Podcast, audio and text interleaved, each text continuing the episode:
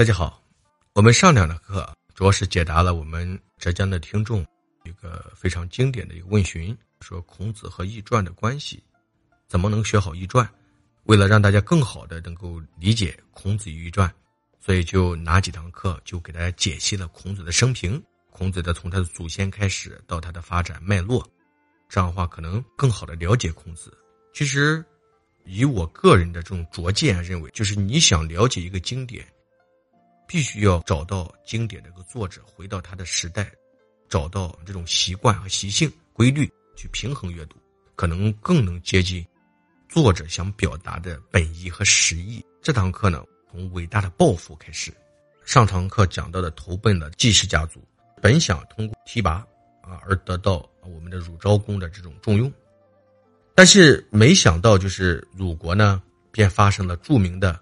政变叫斗鸡之变，就季平子与这个后昭伯以斗鸡的方式进行赌博。那么这个赌博的时候呢，这些人都不地道，干啥嘞？赛前两家都弄虚作假，季氏在这个鸡翅上他涂上了芥末，一扑上的时候让对方的鸡的视力开始模糊。那么这个后氏则在这个鸡爪上装了这个铁爪，以便能够抓伤对方。最终的结果。是季氏赌输了，赌输之后发现对方的鸡爪有问题的，所以一场激斗由争吵转为战争。首先，季平子他领兵就先占领了后昭伯的这个领地，后昭伯向鲁国国君昭公告状季平子，所以鲁昭公正想着借此机会削弱季氏家族的这个势力，所以便出兵出兵攻打了季孙氏。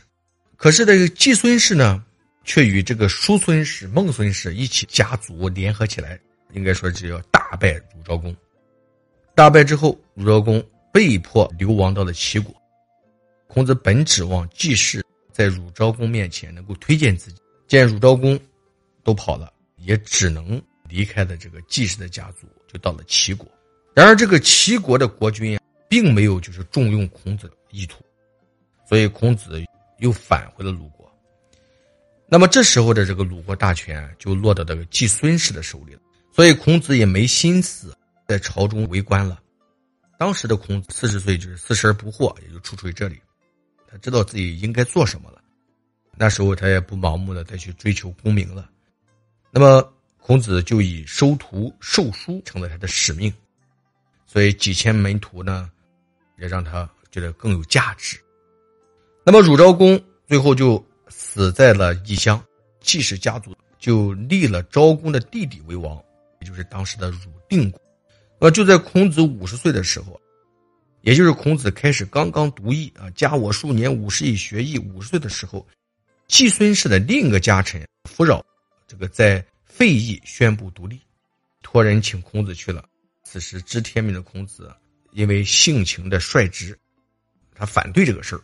所以就没有去。到了公元前五零一年，鲁定公启用了孔子来整顿鲁国的秩序。那么，经过了鲁定公的这个提拔之后，最后孔子官至大司寇。这个大司寇是什么职位啊？就是相当于最高的司法长官，类似最高法啊、最高检啊这样的。当时的孔子五十二岁了，所以国家的大权。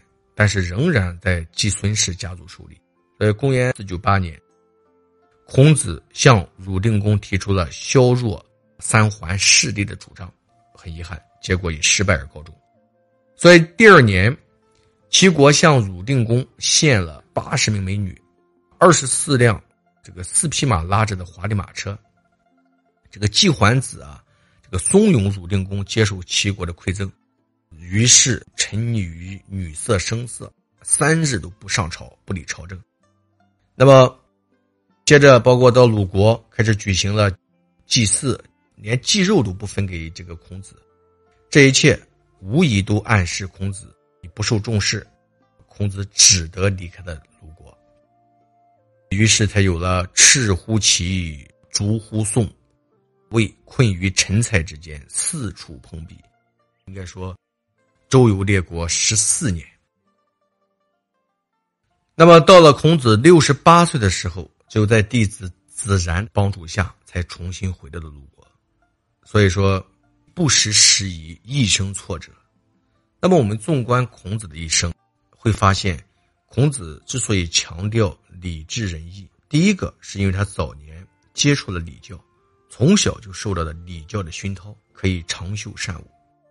那么第二个是，其实是封建礼教的世袭制度，应该是孔子呢从一个平民变成贵族，他认为礼教是好，那么也是一个受益者。成为贵族之后啊，他没有得到一些就是礼教应有的这种回馈和利益，所以他更深刻的认识到，要有必要健全这种全息的这种理智。如果不健全理智，大家都是受害者。其实更希望是什么呢？更希望自己更有价值。孔子的思想应该说经历了三个阶段，第一个阶段就是哎识物而有志于学的阶段，那么第二阶段。拥有了就是贵族名利之后的追求功名的阶段，把人生目标提高了，学习了更多东西。应该说，第三个阶段游历了十四年归鲁之后，让自己的思想得到升华，这种中正、自省、慎独，这种对大道的这种高度得到了升华。纵观我们孔子一生，应该说他最核心的，应该值得我们学的就是什么呢？美言必有出处。行事他必有古里所依，他都能说得到，做得到，所以才有这么多人都相信他的学识，愿意拜他为师。那么自然，这个述而不作，信而好古，并非是应该说孔子的自谦啊。我认为更是孔子这种求知啊、教学的方式和态度，值得我们每个人去用心学习。所以孔子所做的这个易传，就是十义。应该说，并非是原创性质，而是应该说对这个十三文献的整理。看《史记》，孔子世家当中就讲了，孔子晚而喜易，也就读这个易到了尾边三绝，就是什么意思？原来穿竹简上的牛皮绳子都翻断了三次，或者数次。在这个帛书啊，《易传》对孔子晚年对学艺的描述更为细致，说。夫子老而好逸，居则在席，行则在囊。居就在席子上看，行就放在布袋里、口袋里揣着。可见孔子晚年确实完全是沉迷于义理的海洋之中。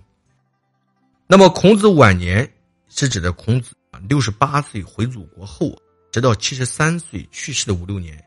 所以，这充分说明了博大精深的义理啊，确实是天地间的至真之理。所以才会让一位饱学诗书的圣人沉迷于其中，所以在《论语》当中就讲叫“加我数年，五十以学艺，可以无大过矣”。这就是孔子晚年说的一句话，因为孔子把易学当成最高的学问了。这就是孔子晚而喜义，尾边三绝的这个故事。我们时间关系呢，这堂小微课也讲到这里，我们下堂课继续给大家解读一下。易学成就，我们下堂课再见，谢谢大家。